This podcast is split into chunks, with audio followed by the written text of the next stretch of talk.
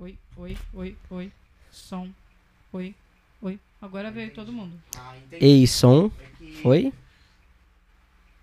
é Só tá emprestei- alto pra caramba. É, né? É que eu emprestei a Gente, mesa- voltamos. Agora sim. Porque eu emprestei a mesa pro rapaz, aí ele desconfigurou aqui. Vê aí como que tá? Se tá muito alto, se tá muito baixo. Aê, voltamos. E aí, pessoal? Desculpa aí. A gente vai retomar de novo. Pode mandar pra mim, Juliana. Vê no, no celular, tá bom? Uhum. Tá Galera, bem. perdão. É, você está falando. Deixa eu retomar de novo. você está no seu Lemos Podcast, pessoal. Aê, Eu sou o Dedé. Lemos, tá bom? Desculpa aí pelo áudio que a gente é, emprestei a mesa, né, para um pro amigo nosso, aí ele desconfigurou, aí eu esqueci de, de configurar de novo, mas sejam bem-vindos. Vou pedir para vocês já se inscreverem no canal, tá bom? Que o bate-papo de hoje vai ser top, já começou top. Eu não sei se vocês ouviram, não ouviram, né? Mas já começou arrebentando é, é, com essa live, tá bom? Quem tá nas técnicas é Juliana Cavalcante. Juliana pessoal? Cavalcante, dá uma boa noite aí pra galera que tá assistindo. Boa noite, gente. Meu nome é Juliana, como o Dedé já disse. Vou pedir pra você se inscrever, vou ficar pedindo like, vou ficar pedindo muito comentário aí. E seja muito bem-vindo ao Seu Lemos Podcast. Todo dia a gente tem aqui uma live bem legal, conversando com pessoas bem interessantes, música, entretenimento. E hoje é papo cabeça, como a gente já falou. Vocês já viram quem tá aqui, né? É, Hoje o papo é cabeça. já não tem mais novidade. É, não tem novidade, né? Mas agora com áudio, seja muito bem-vindo e mande suas perguntas. Siga a gente nas redes sociais. Essa, essa edição que você está assistindo agora, você vai ouvir ela amanhã no Spotify. Você que gosta de ouvir, né? Às vezes você não consegue assistir, você vai ouvir ela também lá no Spotify. Então, seja bem-vindo e não deixa de se inscrever no nosso canal.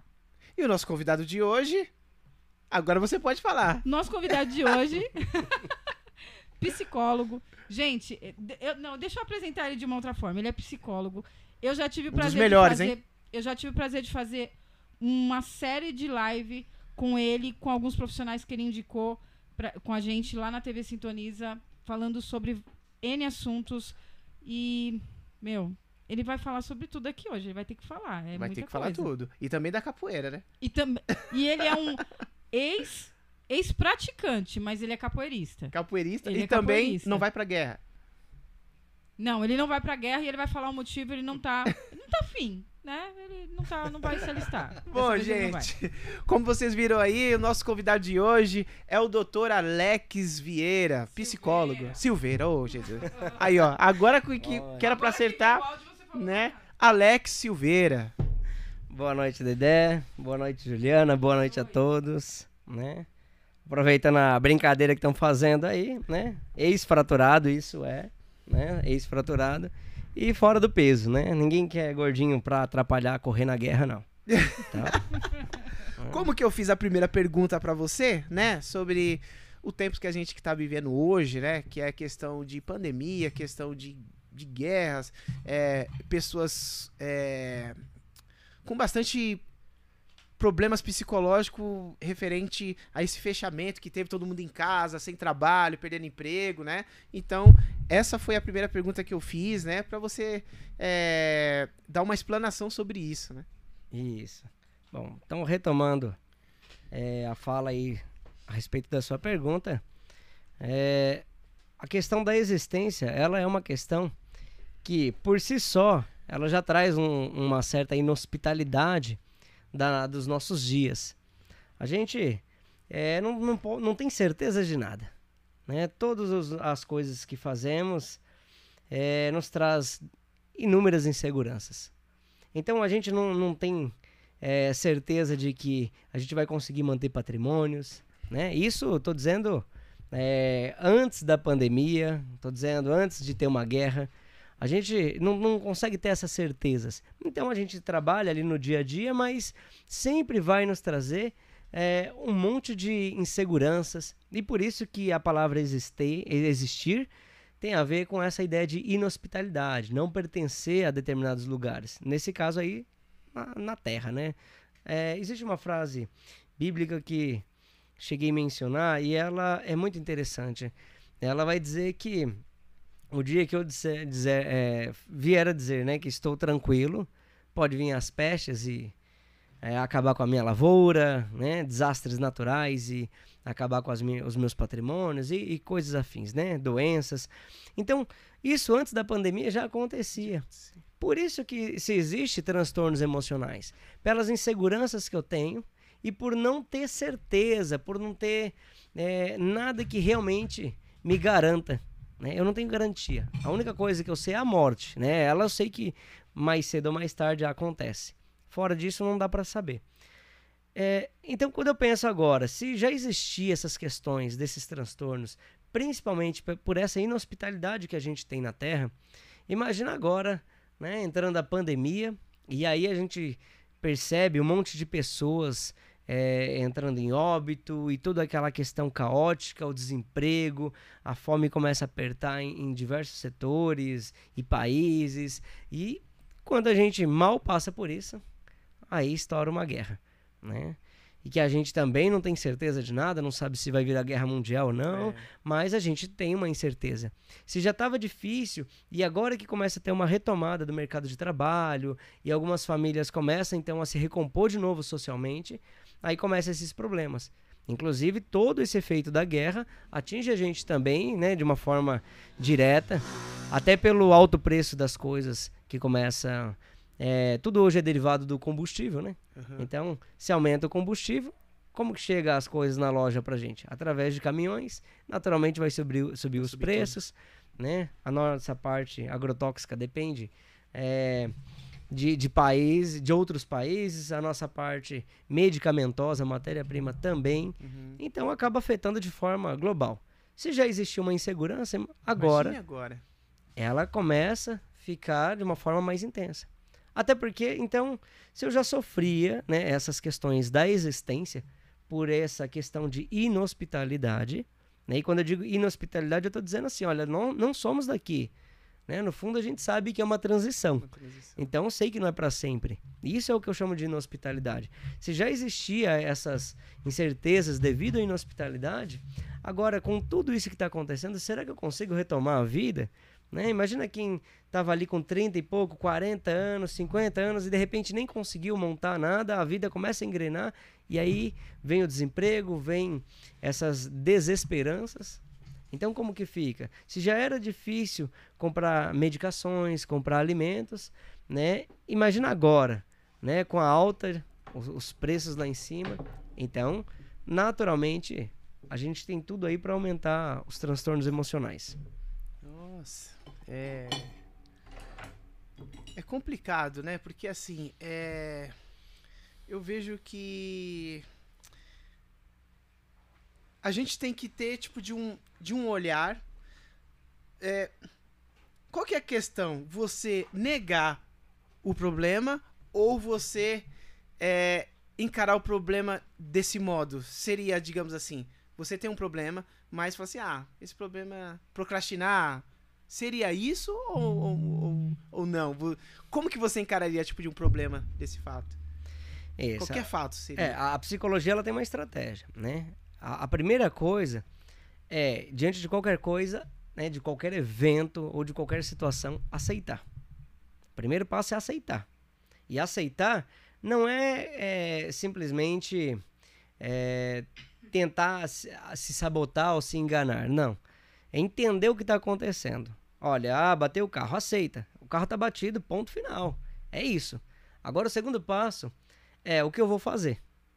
Né? Então, o aceitar, ele precisa me dar um fôlego para respirar e falar: peraí, tá bom, já entendi, o carro já tá foi. batido, já foi. Né? Ah, entrou a pandemia, desemprego. Não, tá bom, peraí. Porque eu não posso negar. A negação, ela vai trazer mecanismos de fuga e esquiva do fato real, né? daquilo que está acontecendo. Então eu não posso simplesmente tentar fazer esse efeito de negação, porque aí sim eu estaria me sabotando. Então é admitir o, o caso, né, o que ocorre. Aí depois que eu passo por esse fator, aí eu vou criar um plano de ação. E no plano de ação, eu tenho que inclusive tomar cuidado para não criar pensamentos fantasiosos. Porque o que faz a gente sofrer não é o objeto em si, não é a coisa que aconteceu. É as nossas fantasias. Né? O que, que é uma depressão? Né? Isso eu já cheguei a falar, inclusive, em outras lives. São ideias. Né? Ansiedade é ideias. Né? Então, se eu pegar a base ali do pensamento, eu vou entender que o pensamento é a faculdade mental que me ajuda a elaborar a percepção né, do mundo ao meu redor. Percepção é como eu percebo as coisas. Então, o sofrimento ele está pautado em como que eu percebo. Eu dei o exemplo do carro batido. Se eu perceber de uma maneira distorcida, se, é, qualquer tipo de fantasia, a negação ela entra aí também. Eu vou entrar em sofrimento. Porque eu não vou admitir. Porque você fez isso? Não acredito, meu Deus, e agora? Aquilo vai me sufocar. Então não adianta, né? E, e não vai mudar o fato de que aconteceu. Eu não tenho poder mágico mental ali de mudar o fator que tá batido. Então, o primeiro passo, admitir, né? E, como eu falei, aceitar não é se manipular, falar, ah, então tá bom. Não, a questão não é essa. Eu não preciso concordar. Mas eu entendi, aconteceu isso. E aí, depois que eu fiz essa reflexão, eu vou mudar minha, minhas ideias criando um plano de ação. Dá para mudar isso? Não dá para mudar isso? Eu consigo arrumar agora? Não dá para arrumar? Tem seguro? Não tem seguro? E aí eu posso fazer ver algumas perguntas. as soluções. Né? É, eu tenho que ver soluções. A negação faz com que eu fuja da solução. Mas quando eu admito e eu tento compreender a situação, e compreender é uma palavra é complexa, né? É diferente ainda de entender. Entender é o primeiro estágio, que é o estágio ali que eu estou no processo de admitir. Então, entender do latim significa leitura interna. Então bateu, ou estourou a pandemia, ou tem a guerra. Então calma, respira, né? Puxa pelo nariz, solta pela boca, oxigena o cérebro, porque você vai ter que fazer, vai ter que fazer uma leitura interna. Né? E depois que fez essa leitura interna, que é o entender, aí você vai compreender. Né? Compreender vai derivar de duas palavras: com contigo, prender, preso a você. Aí agora eu tenho domínio, tá preso a mim, as rédeas estão tá na minha mão. É a hora que eu vou fazer a minha ação. Inclusive, os critérios psiquiátricos para lidar com transtornos é esse.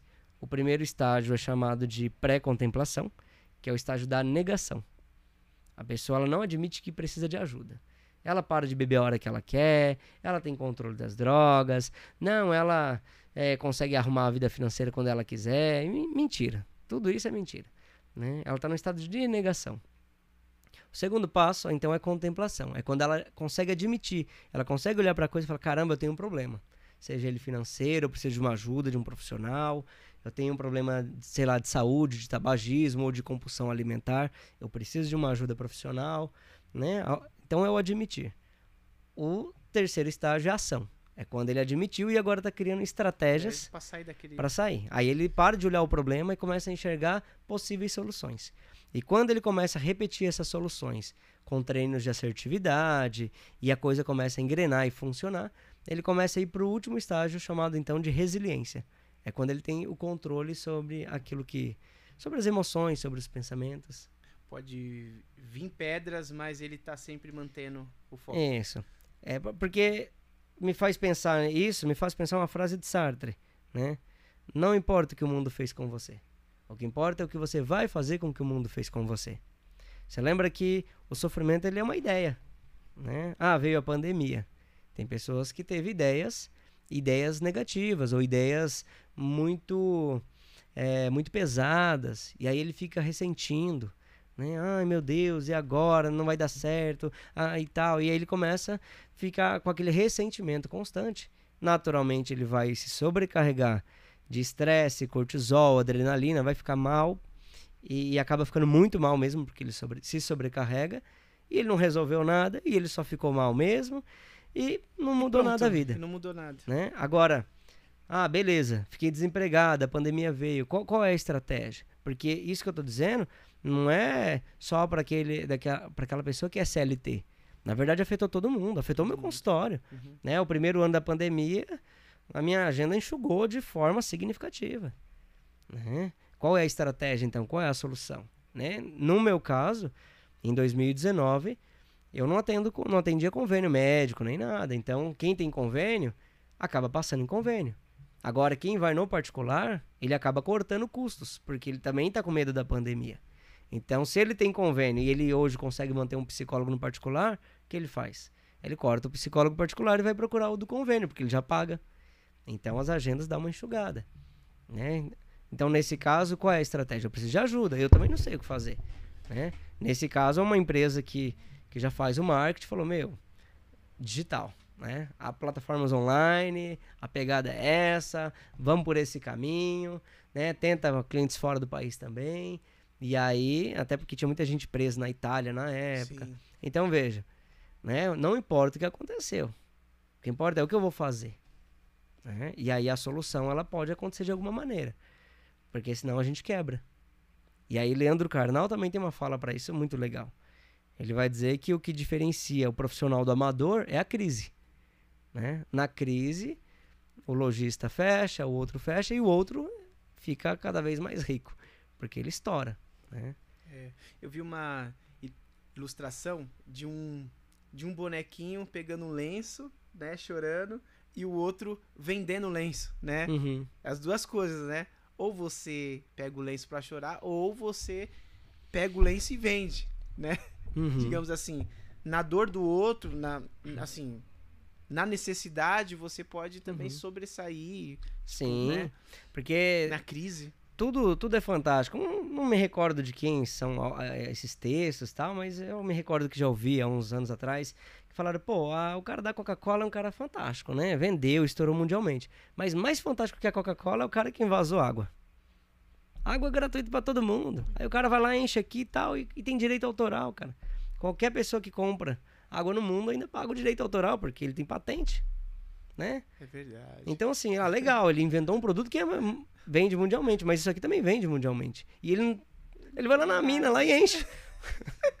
né? Ó, ideia e fantástica. A ideia, né? a ideia é fantástica. Então é na necessidade, né? Provavelmente, provavelmente ele observou, né? Pessoas é, se queixando de sede na rua e, e aí ele foi vender o, né? Ou o lenço, nesse caso aqui, a água. Agora, então, não importa. Eu preciso ter uma mente nesse sentido positivista. Porque para todo tipo de problema existem soluções. Só que com a mente negativista, todo tipo de solução eu crio novos problemas. Então eu sempre vou criar novos problemas. E a psicologia ela vai entender o seguinte, que o problema ele só é problema quando eu não tenho é, como resolver. Né? Como resolver, aí ele se torna um problema na minha vida. Se eu tenho, então ele é só uma questão. E às vezes essa questão é só questão de tempo mesmo, sabe? Então não se desespera, não.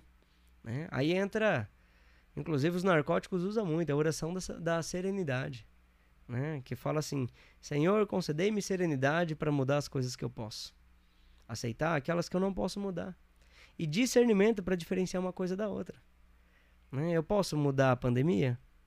Eu não posso, eu vou fazer minha parte, né? Mas eu posso mudar? Não posso né? É, é uma questão de tempo. Então precisa lá fazer os, os, princípios básicos ali de prevenção, mas não dá para mudar, não tenho. Não dá para controlar isso. Não dá, né? não dá. Não tá nas suas mãos para resolver isso. É uma coisa coletiva, é uma coisa de massa e é uma coisa que leva tempo mesmo. Ah, eu posso mudar a mente ali do do, do, do Putin ali? Não, não dá, cara, né? Você não vai conseguir mudar a, a questão da guerra. Então você tem que se adaptar, porque sabedoria é isso. Sabedoria é a capacidade que o homem tem de mudar e se adaptar às mudanças. Sempre foi assim. Né? Charles Darwin ele tem uma frase muito fantástica também. Ele diz que a lei da natureza não é dos mais fortes e nem dos mais inteligentes.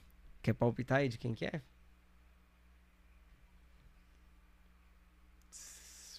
Alguém em casa quer palpitar, né? Coloca, Coloca aí nos lá, comentários aí, gente. Lá. Coloca nos comentários aí. É, a lei da natureza não é dos mais fortes, nem dos mais inteligentes. É de quem? Vixe. Bugou agora. Eu não sei quem é, cara. E aí? Alguém acertou? Vai mandar? manda mensagem aí, pessoal. Gente, Antes disso, eu vou falar, falar do nosso patrocinador. Pode ser? Pode. Beleza. Galera, coloca aí nos comentários essa pergunta que o doutor fez aí para vocês. Por enquanto eu vou falar do nosso patrocinador antes que ele fala assim, ô oh, Dedé, tá virando pedra de gelo aí a pizza aí. É, ele vai falar. Daqui a pouco ele vai falar. Galera, o patrocinador oficial da gente é o Blade Pizza. Tá aí na descrição do vídeo. Pizza deliciosa. Galera, ó. Ele me mandou uma mensagem, falou assim, ó, o pessoal tá pedindo aqui, ó. Ele ele encaminhou, ah, eu vi lá no podcast, lá fiquei com vontade, pá. Galera, Vocês não vão se arrepender. melhor de Arujá. É o melhor de Arujá e região, hein? Eu vou abrir a pizza aqui pra ver o que, que, que ele mandou aqui pra gente. É do queijo, Lembra- né? Lembrando que hoje foi escolha, porque eu pedi aqui pra Elisa qual que é a pizza que eles mais gostam. Ela falou, a gente gosta de queijo, a gente gosta da tradicional. Então o Blade hoje mandou uma pizza de quatro queijos, Hum. total, inteiríssima de quatro queijos. Gente, Nossa, a melhor pizza. salivando aqui, hein? E a borda? E a borda, como sempre, né? A Que borda é recheada, hein? A gente não sabe o que é mais gostoso, se é a borda ou se é a pizza. É, É uma das poucas pizzas que a gente come a borda, porque geralmente é- o povo, né, dá uma descartadinha na borda, mas essa daí não tem como E descartar, essa não. não tem como descartar. E outra, essa pizza emagrece, hein, gente? Oh, então essa é pra mim. Então essa é pra nós. Essa é É a milagrosa. única pizza que emagrece, hein, Você gente? que é de Arujá e região, Blade Pizzaria, acessa o Instagram deles aí, a gente tá com o link Que na é? descrição do vídeo. Você entrando no Instagram dele, você vai ver um link lá na bio dele que já vai direto para os pedidos. Você pode montar até três sabores de pizza, pode ser doce e salgada, porque ele coloca tudo bem divididinho ali. Você pede os três sabores de pizza que você quer e você já come aí sabores diversificados, né? Que às vezes a gente pede uma pizza doce ou e às vezes tem pouca gente em casa. Agora, se você tem um- uma casa com muitas pessoas, vai ter que pedir uma pizza inteira doce mesmo. Mas ingredientes de muita qualidade. Bom, o nosso convidado hoje vai. Os Vai nossos convidados vão experimentar hoje e eu tenho certeza que eles vão amar. Blade Pizzaria, entra aí no link da descrição e já segue eles lá. E assim que tiver aquela vontade doida de comer uma pizza, já pode experimentar a pizza do Blade. E fala que foi aqui que você viu, hein? Não é não, Lemos? Comentário aí, comentário? Já comentaram. Tem um comentário, tem uma resposta, Qual que é? Vamos ver se é certo. que é dos adaptáveis. Olha, E faz muito sentido, né? É. esse aí deve ter passado pelo meu consultório. Passou. Foi a Kátia Moura. Foi a Kátia. Tá certo. Doutor, pega aqui, doutor. Eu sou meio desastrado com negócios Vamos lá então. Pode Antes de, de comentar aí sobre o processo de adaptação. Então deixa eu ler quem tá por aqui enquanto vocês Pode, vão pode ler, pode ler. Tá o Mark Não Ok? falar essa palavra. Depois você manda um áudio aí, depois falando como que é. Ele, ele começou falando, né, que ele não tava dando pra escutar. A Kátia também tinha dado. Obrigado, gente, por ter dado esse feedback. Obrigado mesmo, gente. Porque senão a gente ia bons minutos aqui até eu ir pro ao vivo pra poder ver que tava sem o áudio. Até que foi, né, alguns minutos. Aí o Mark colocou aqui, o pessoal vai falando no podcast ao vivo sobre vários assuntos e vai acabar tendo que recomeçar a falar desde o começo. foi mesmo. Mas foi só apresentação, ainda bem, né? É, aí o Vitor Bernardes também tá aqui. Mandou um oizinho, um, um, um emotion. Nem sei se fala mais assim, Tá emotion. bom, hein? Acho que eu tô bem anos Tá bom, 2000 hein, doutor? aqui falando. Muito bom. E a Kátia Moura colocou dos adaptáveis. Gente, vai mandando aí as suas mensagens. A Kátia Moura? Será que é a Cabo Moura? Será? É a Cabo Moura? Depois você- coloca aí, Kátia, se é você, a Cabo Moura. Doutor, então é dos adaptáveis? Tá muito boa. Tá gostoso, tá gostoso, hein, Juliano? Mas olha, faz muita lógica, faz muito sentido, porque se você se muda de um estado para o outro, por exemplo, se você se souber se adaptar ali, você vai viver muito bem Uhum. ali naquele lugar. Agora, ah, não gosto disso, ai, não gosto do clima, ai, ai não me adapto, ai, não- aí você não vai conseguir viver. Vai. E assim, em, em relações, né? Mas eu acho que, assim, eu, eu tenho até uma pergunta, a gente, é a Cabo Moura mesmo, um beijo, Ô, um Cabo beijo, Moura. Cabo Moura. É, se adaptar a um local é mais fácil do que se adaptar a pessoas com temperamentos diferentes? Então, é, va- vai depender é, do repertório que cada um tem. né? tem pessoas que conseguem se adaptar a ambientes mais fáceis, mas a questão afetiva já é mais complicado. Exato. Tem pessoas que se adaptam muito bem, né, com pessoas, mas já com o ambiente não é tão fácil. Tem pessoas que se dão bem com família, mas trabalho é é péssimo. Tem pessoas que se adaptam muito bem no trabalho, mas em casa. Então são repertórios de habilidades. Agora a adaptação, ela sempre foi a resposta da questão da sobrevivência, né? Estoura uma pandemia, né? Quem tem boas adaptações consegue sobreviver. Quem não tem acaba entrando num processo se for no caso financeiro, entrar até em falência financeira, né? Isso que eu tô dizendo não é só para fins psicológicos, até biológico também. Tem pessoas que pegam, por exemplo, Covid, o organismo se adapta muito bem, né? Ele não tem reação nenhuma, assintomático. Tem organismo que já não vai se adaptar muito bem, aí vai ter respostas ali que pode, inclusive, levar a óbito. Então, é a adaptação. Sempre foi isso, né? Então, todas as espécies né, que, se, que existem têm a ver com processos adaptativos. Agora, quando eu penso, então, no processo psicológico, ele interfere muitas vezes a questão de adaptação. Porque existe o bendito achismo. Aí eu começo a achar um monte de coisas e, e eu não aceito as coisas como são. É um autor que eu gosto muito, né? Inclusive, talvez pela forma severa que ele tem do, das falas, é Martin Heidegger, né? É Rousseau. Ele vai dizer, olha, que você tem que carregar o peso da sua existência. Então, para de mimimi, para de chorar. Tem que carregar o peso da existência. Né? Se acontecer um problema aí, é, como eu já havia citado lá atrás, um problema seja de bater o carro, carrega isso no peito, né? Segura. Então, tem que passar pelo processo. Ah, doença na família. Calma, segura. Porque surtar não vai te levar a nada. Eu entendo que é desesperador. Mas se você não, não lidar dessa maneira, você vai aumentar a intensidade do sofrimento. Né? Então, é, essas, essas falinhas, ela, ela, é muito legal porque ajuda a gente a refletir. Mas Carlos Drummond de Andrade também fala disso de uma maneira é, bem reflexiva, né? Que dá pra gente pensar muito bem. E, inclusive é uma frase aí, acho que até jargão por um tempo virou aí no Facebook e tal. Nossa, isso da época do Facebook ainda, nem se usa mais. Facebook. Tanto, né? é, isso da época do Orkut, né? Mas tá bom, vai. É, que vai dizer assim, ó, a dor é inevitável, o sofrimento é opcional. Porque a dor é o fato, é o objeto que aconteceu. Sofrimento é a ideia que você tem sobre aquilo que aconteceu. Alguns aprendem com isso. Mas independente do que seja? Independente. Nossa. A dor ela é inevitável. Alguém morreu na família. A dor é inevitável, não tem, não tem o que fazer. Agora, sofrer por isso é opcional. Por quê? A dor, ela requer um luto. O luto vai levar uma média de 90 dias. Você vai ter, ah, talvez, crise de choro, mas você vai começar a retomar a vida lentamente. E logo você resgata de novo a vida. E aí, aquela dor que você tem, ela se transforma em saudade. Né? E saudade não é algo ruim. É bonito, porque a pessoa, né? ela deixou uma história. Né? Ela se faz viva nas tuas memórias. Então, isso é um gesto bonito. Agora, o sofrimento é quando eu começo a culpar todo mundo, a me desresponsabilizar. Né? Porque Deus fez isso, porque não sei o que lá, tá vendo? Terceirizando a culpa, jogando responsabilidade. A dificuldade de se adaptar. Porque se morreu, tudo bem. Né? Eu, eu sei que é o processo ele é bem doloroso, mas tem que ter adaptação para reconstruir, porque só chorar, só chorar não é o caminho.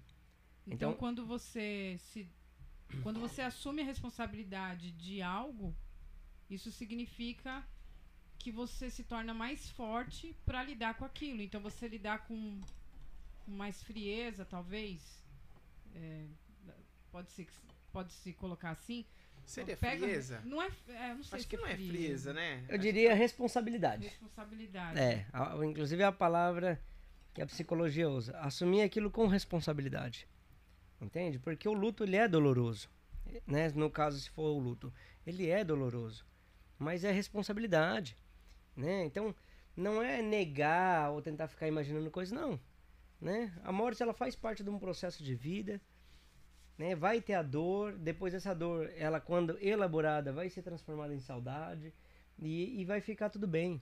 Lembra, é questão de tempo. Né? Eu não posso me desesperar. Eu sei que naquele dia lá a vontade é de largar tudo, mas tudo bem, naquele dia pode, né? E depois você vai juntando os caquinhos e vai refazendo a sua vida. Então é uma questão de tempo. E se ficar muito difícil, muito difícil você não dar conta sozinho, olha que bonito, ainda existe psicólogos. Exato. Existe diretores espirituais, né? Você pode procurar. Então, aquilo que você se identifica, né? Claro que cada um no seu segmento, né? Às vezes né, para elaborar ideias precisa sim de um profissional da área da saúde, né, o psicólogo, ele vai ajudar você a reconstruir tudo isso. E todos os outros agregados, tudo isso ajuda. O que não pode é se desresponsabilizar. E, e o que nos adoece, essa é uma frase de Soren Kierkegaard. A gente adoece porque a gente tem um jeito descuidado de cuidar de nós mesmos. É o descuido que nos adoece. Entende? Eu posso sentir dor, mas eu não posso me descuidar. E naquele momento a pessoa ela entrega. E aí, por se entregar, ela vai se descuidando. E descuidando de vários setores da vida. Porque a gente não é só. É, é, talvez ali a, a, vida entre eu e a pessoa. A gente é um ser biopsicossocial. Né? A gente tem nossas relações de amigos, família, mas também tem é, as responsabilidades com contas a pagar. Né? Tem, a vida está acontecendo. Então alguém, mesmo nesse caso aí do falecimento, a vida está acontecendo, nada está te esperando. Os boletos não estão te esperando. Se responsabilizar. Eu sei que dói, mas vamos lá, peraí. O que, que dá para fazer agora? Eu sei que é com calma. Né? Se tá muito difícil, dá para contar com alguém agora. E aí, lentamente, eu vou resgatando a minha vida de novo. É um processo. Doutor, você falou uma coisa muito interessante que eu posso falar do que aconteceu comigo, né? Quando eu perdi meu pai. É, é, aliás, perdi minha mãe e depois de um ano e meio perdi meu pai.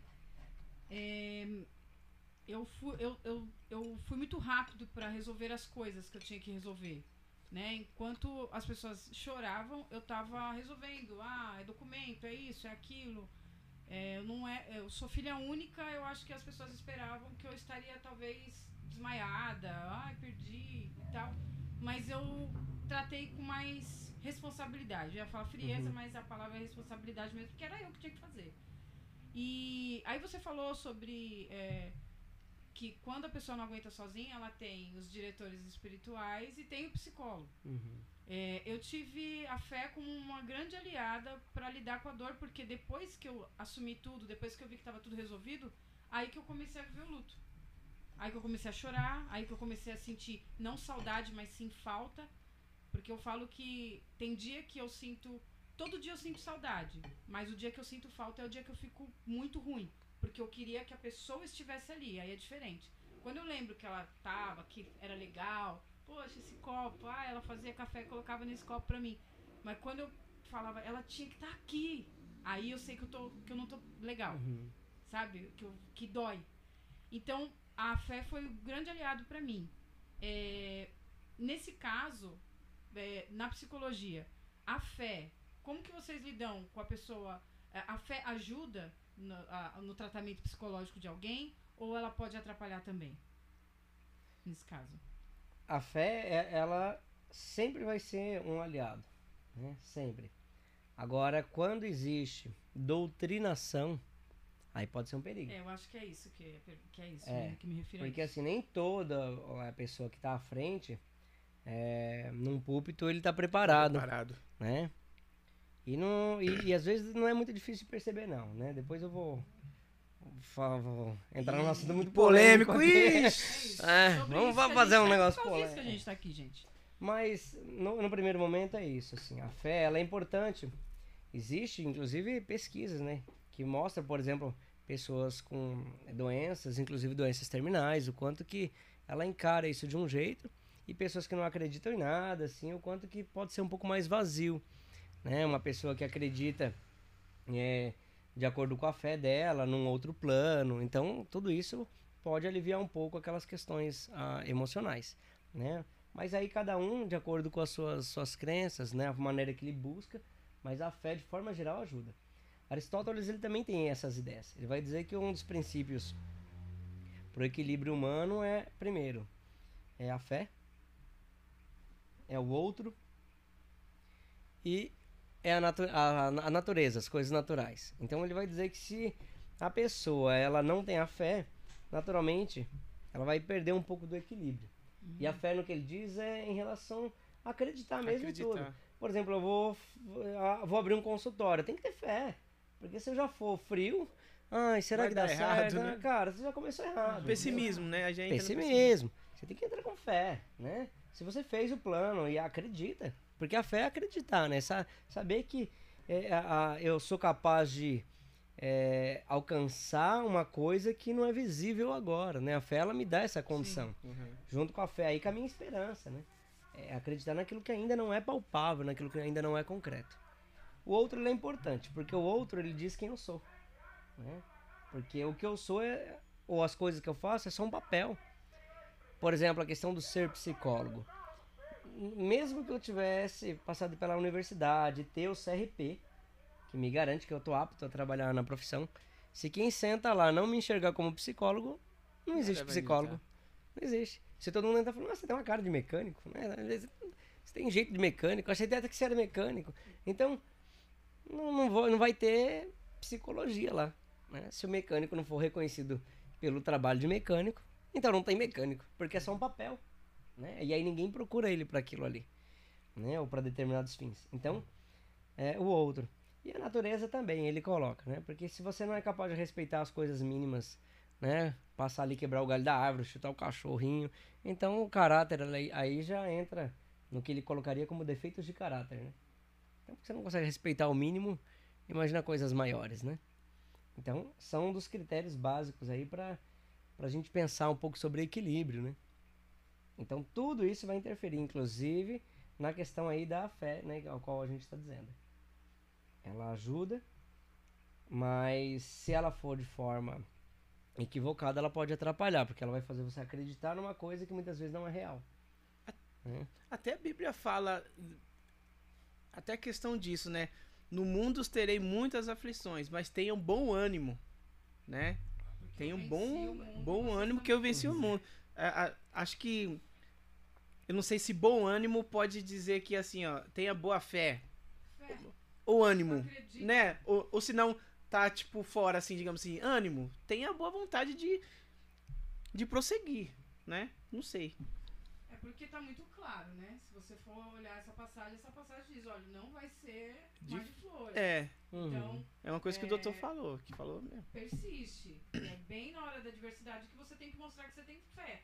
Porque quando tá tudo bem é muito fácil a gente acreditar. Uhum. Quando a gente tá diante de uma situação que a gente fala só, só, só Deus, aí que a gente, né? Ou a gente fala é só Deus, ou a gente fala por que, que Deus fez isso. É, Entendeu? Culpa, é, né? Uhum. É, é, é, tipo isso, ou responsabiliza, né? Como o doutor falou, ou responsabiliza, ou fala, não, é só Deus, e é o que ele quiser, né? Que nem eu, até o último minuto, muitas pessoas perguntavam pra mim, Ju, e aí, você acredita que sua mãe vai sair do hospital? Eu acredito, até o tutano, até o último minuto. Se não for assim, Deus quis dessa maneira, mas eu vou continuar acreditando que ela pode sair dali bem. E aprovou Deus que não foi assim eu, a minha fé, o meu, meu, meu lado espiritual, me levou a acreditar que Deus quis dessa maneira. E pronto, entendeu? E, e só seguir. Claro, tem os momentos de falta, como eu disse, mas é, pode ser uma pergunta boba, mas qual que é a fé, então, que eu acho que é uma pergunta boba. Mas eu vou ter que fazer. Não vou deixar ela passar, não.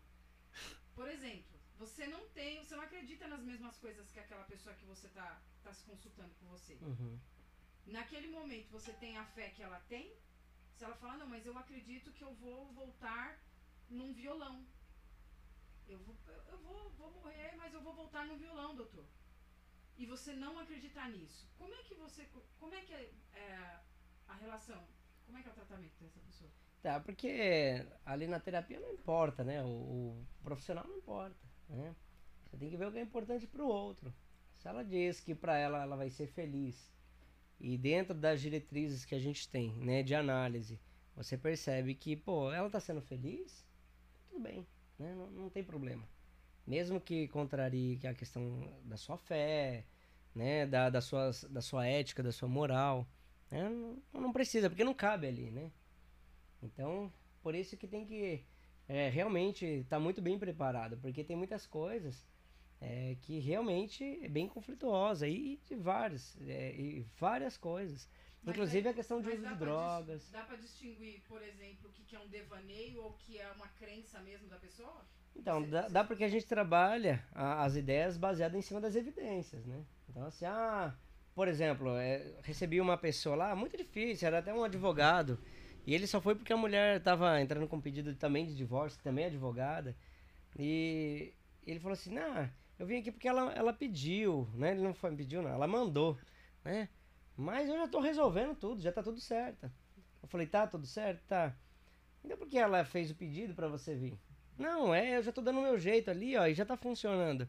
Eu falei, mas ela já tá entrando com pedido de divórcio. Né, você não consegue perceber que a realidade tá incongruente com o que você me diz. Hum, né? Ele fugindo. Ele... É, ele falou, não, não. Fuga, né? Dando Tanto fuga. que ele nem fez a terapia, ele sentou lá e falou assim, ah, não, ah, eu vim aqui só pra satisfazer o ego dela, mas eu já tô me retirando, né? Não tem... Aí ele foi embora, e, e era Nossa. o checkmate dela. Tanto que ela separou, né? Ela entrou com divórcio. E aí, depois de um tempo, ele vai procurar tratamento porque ele tá depressivo, ele queria reconstruir a família. Então, nesse caso, percebe? Ele tá incongruente com a realidade. Por isso que o primeiro passo é aceitar. Ele não conseguiu aceitar que o casamento dele estava terminando. Ele não conseguiu aceitar que estava tudo destruído, ela estava entrando com pedido de divórcio. Ele estava no estado de negação.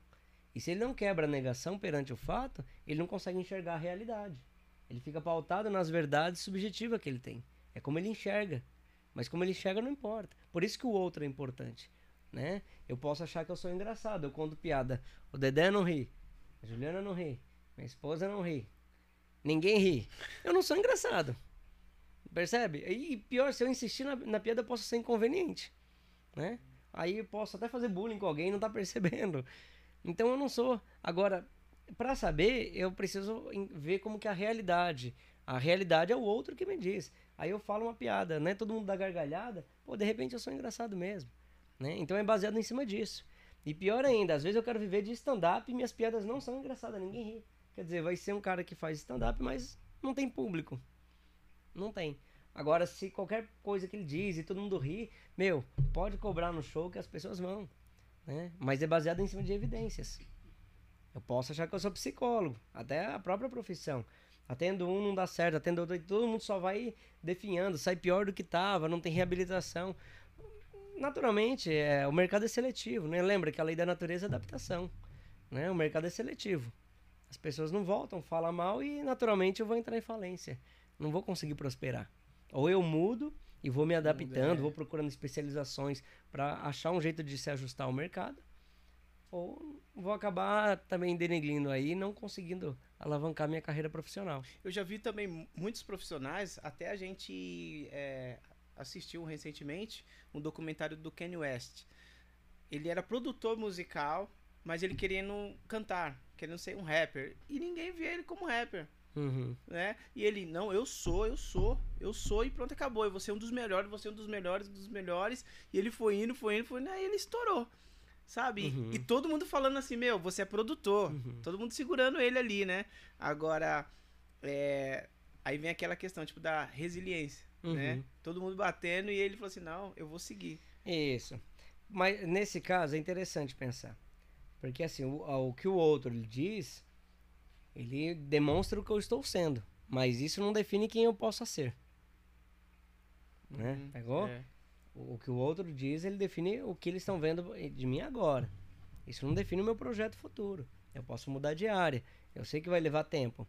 Por isso que precisa de boas adaptações. Né? Mas tem que estar tá firme. Shakespeare ele fala isso, né? Aquele que não sabe onde vai, qualquer caminho serve. serve. Então eu preciso ter um caminho definido e lutar por aquilo. Agora, mesmo que os outros não vejam, mas eu consigo ver os resultados que eu tracei para aquele objeto, perfeito. Perfeito. Tem uma pessoa que ele estava fazendo terapia, ele falava assim, olha, é, tem alguns amigos, né, ex-amigos dele, que ele falou, cara, não, não desce. Só que os caras não saem de casa, meu. Entende? E ali e tal. Então, ele falou assim, olha, é, eu tô criando estratégias ali para afastar esses caras de mim, cara. São, ele tava fazendo reabilitação, inclusive de drogas, ele tinha sido internado. Ele falou: esses caras só, só quebrou a minha vida. Só que eu tô. Não tem jeito de chegar simplesmente e falar para eles assim, né? Porque tem convívio familiar e um monte de gente. Então o que ele começou a fazer? Ele começou a ficar mais esquivado do grupo, né? Desse grupo, ele começou a procurar outros grupos de interesse. E desse grupo ele começou a ficar meio seco, chamava, ele dava uma saída, eles querem falar, ah, mas tá ficando chato pra caramba, você tá ficando chato, meu, você tá chato. Tudo ele dava opinião, se os, se os moleque, como ele dizia, né? Ah, eles vêm falar da, das correrias de droga. Falava, ah, nossa, eu usei tantos pinos e tal. E vai contar do herói por trás da droga. Sim. E ele, né, por já ter passado por um processo de reabilitação, ele trazia a tragédia. Falou, ah, beleza, né? Você conta as suas aventuras. Mas e a televisão da mãe que você catou? Isso você não conta? Né? Falou, porque a gente, quando tá falando de drogas aqui, a gente só fala da parte do herói. É. Mas e o vilão, né? Que custou o choro lá atrás. E aí os moleques, pô, meu, você tá chato, você tá chato com esse papinho de narcóticos. Então, naturalmente, era o que ele queria, se afastar. E todo mundo falou pra ele que ele tava errado. E se o objetivo dele era se afastar, ele conseguiu. Se afastou do grupo. Né? Tanto que ele participa né, de. é, tem, tem um, até um grupo que eu, que eu cheguei a supervisionar, que é o Clube do Livro. Ele queria outra coisa, né, outras ideias. Então, ele conseguiu buscar novos grupos de interesse. Na visão de quem avalia essa situação, tá errado. Porque ele era um cara chato. Mas a chatice dele se justificava de onde ele queria chegar. Então tá tudo bem.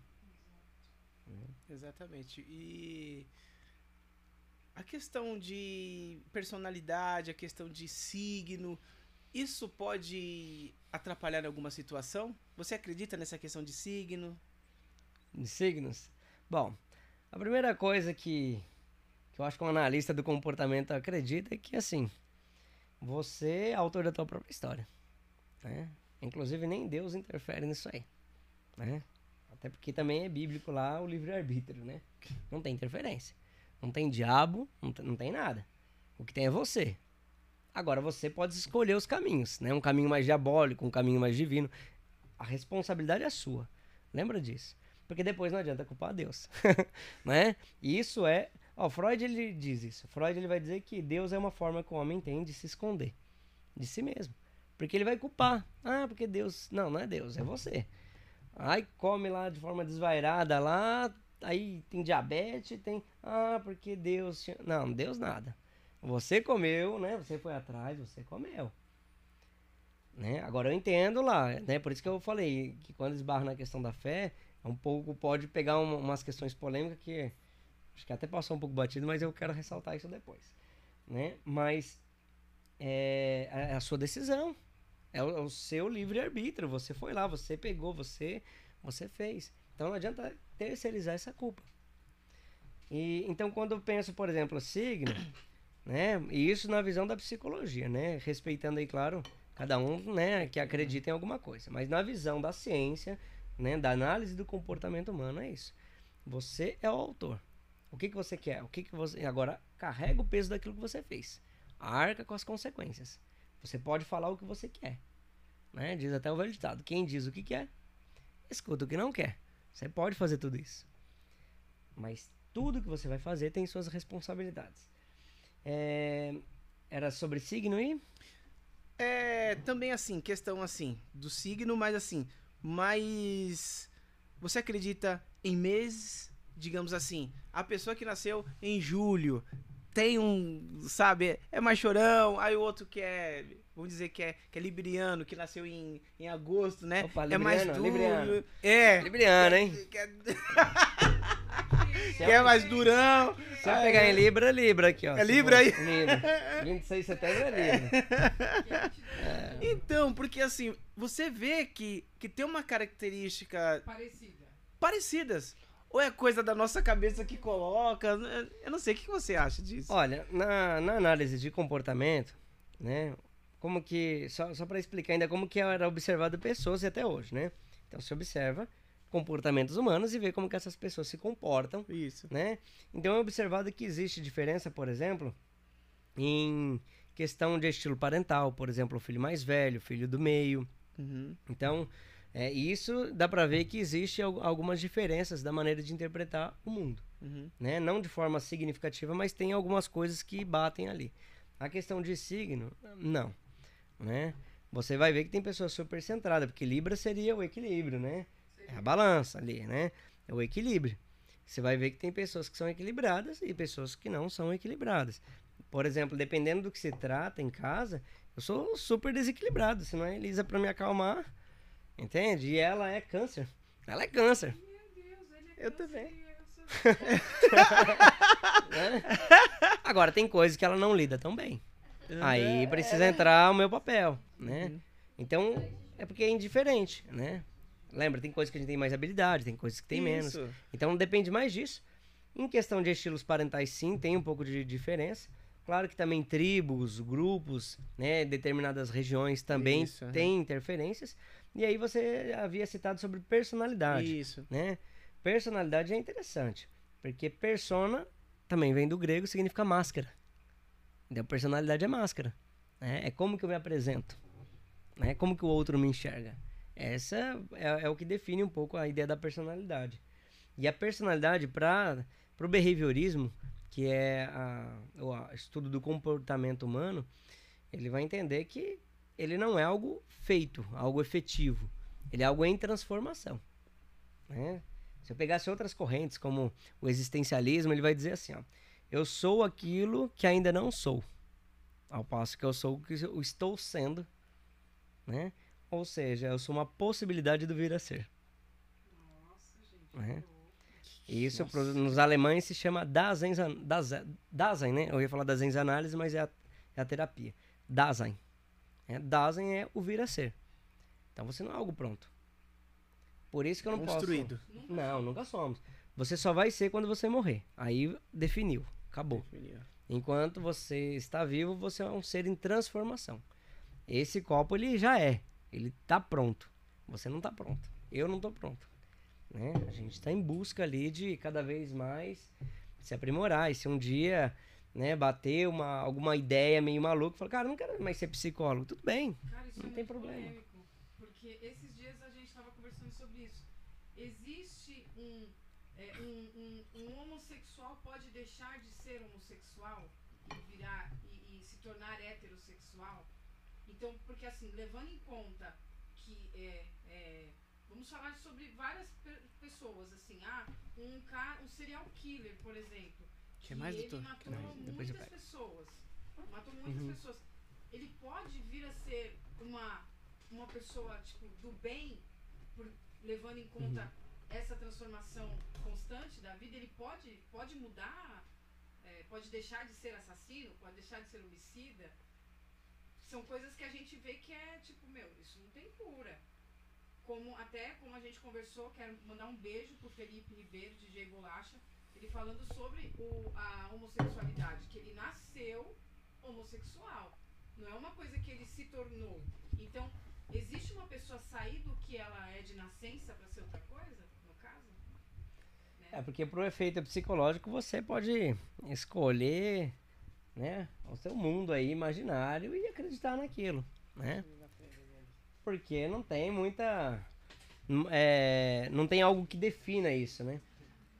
Mas falando aí um pouco sobre o que você trouxe aqui, é, sobre o serial killer, por exemplo, a definição aí ela poderia vir da seguinte maneira: serial killer, ele poderia é, então deixar de ser e ter uma vida normal?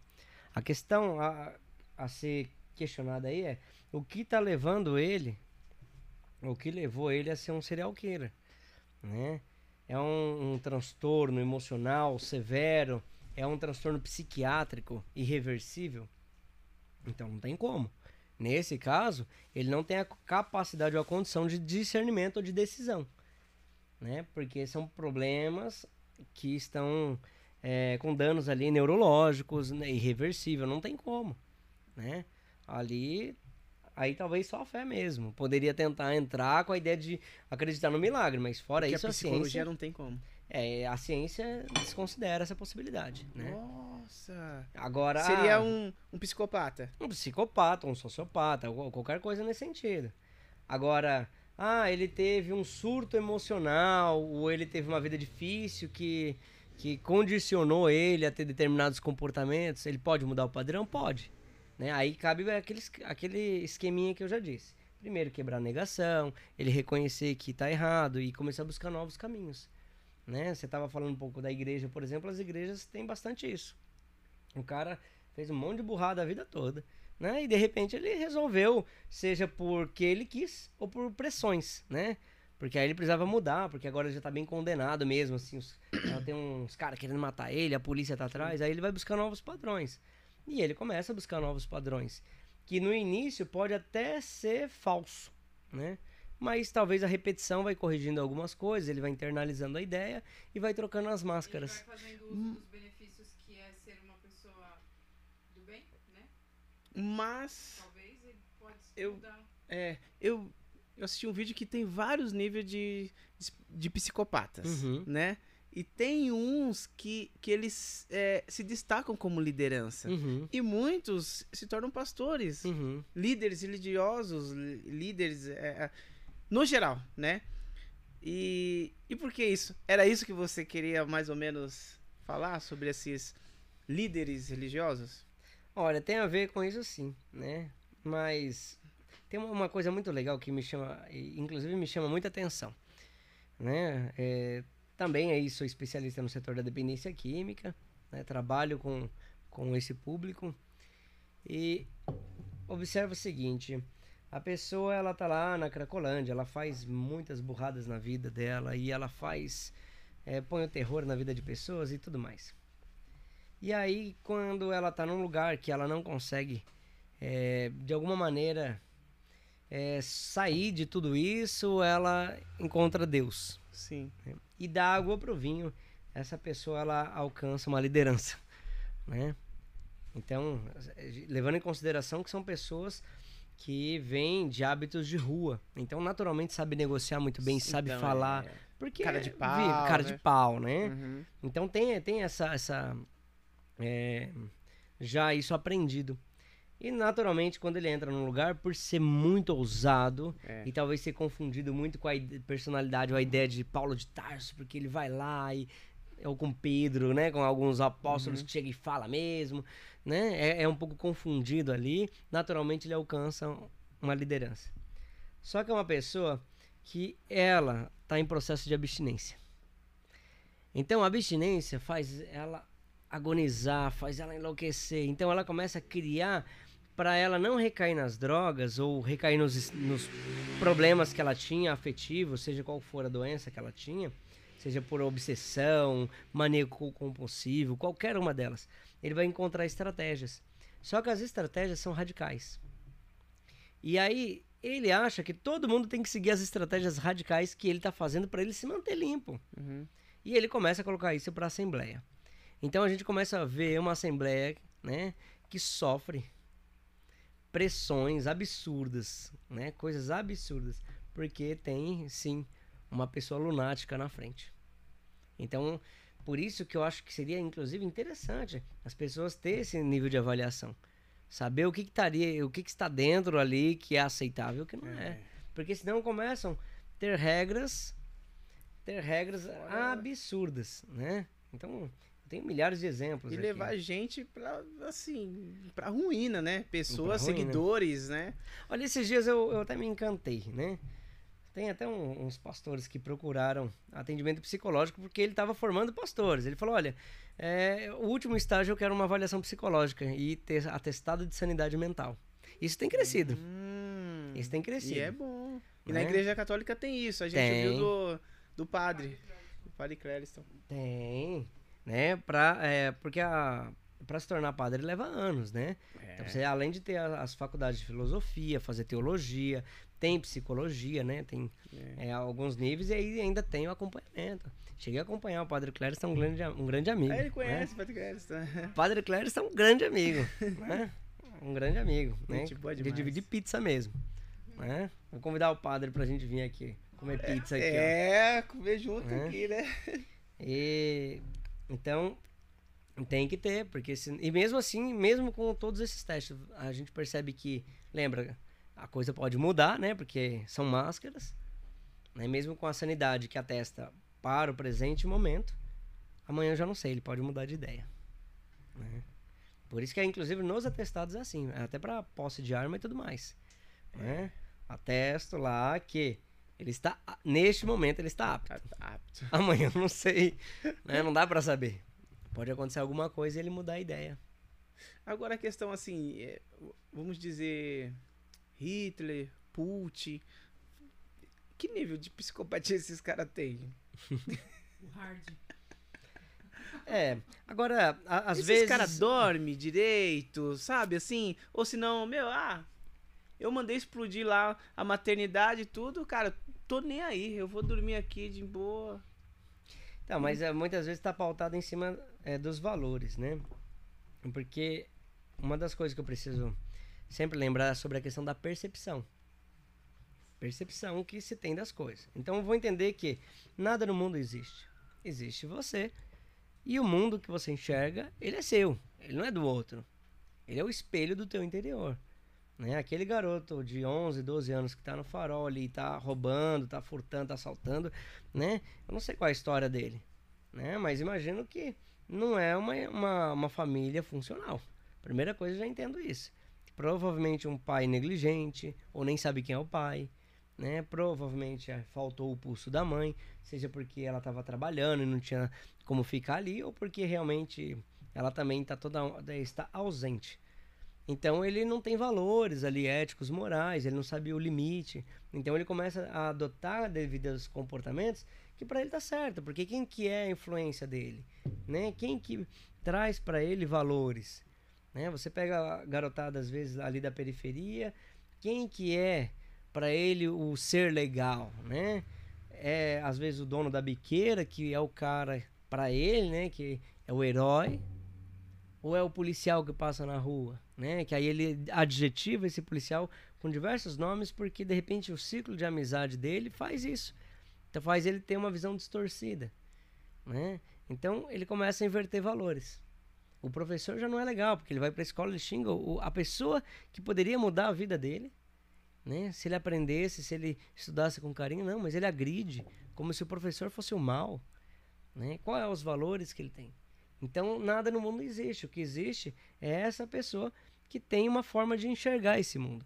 Só que essa maneira não é uma maneira ética, não está dentro das normas que se entende, né? Que seria a, questão mais, é, é, mais flexível, pelo menos que daria para se relacionar com todas, porque as leis foram feitas para isso, para a gente poder é, fazer um mundo melhor ali, né? Uhum. Quando elas são desrespeitadas, então traz diversos problemas nesse caso.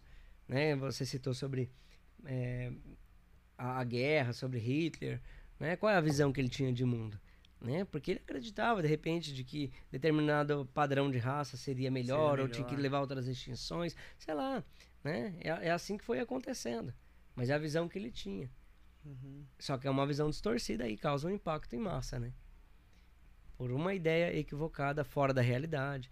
No caso ali da, da briga da Rússia, já são questões políticas também é, muito. que vem bem antes né, das nossas gerações. Já existe guerras ali é, políticas já muito Sim. antigas, né? Então, aí eles vão criando ideias, essas ideias eles vão acreditando e só vão arcando depois com tudo aquilo que um dia ele pensou. Um psicopata, não? Um pode psicopata, ser. Pode. Eu não, não, não sei não se, se eu colocaria isso como psicopata, né? Porque eu não posso acusar sem, sem ter um acompanhamento ali, né? Entendi. Até porque, assim, ele pode ser uma pessoa má. Isso não quer dizer que ele é um psicopata. Existe psicopata, mas existe pessoas que são pessoas más, né? É diferente. É diferente? É diferente. Né? Alguns, inclusive, fazem por consciência, outros fazem sem consciência. Então existe diferença. Mas sem consciência do que aquilo é mal, existe uma pessoa que faz algo que é ruim e ela não ela não sabe que aquilo é ruim?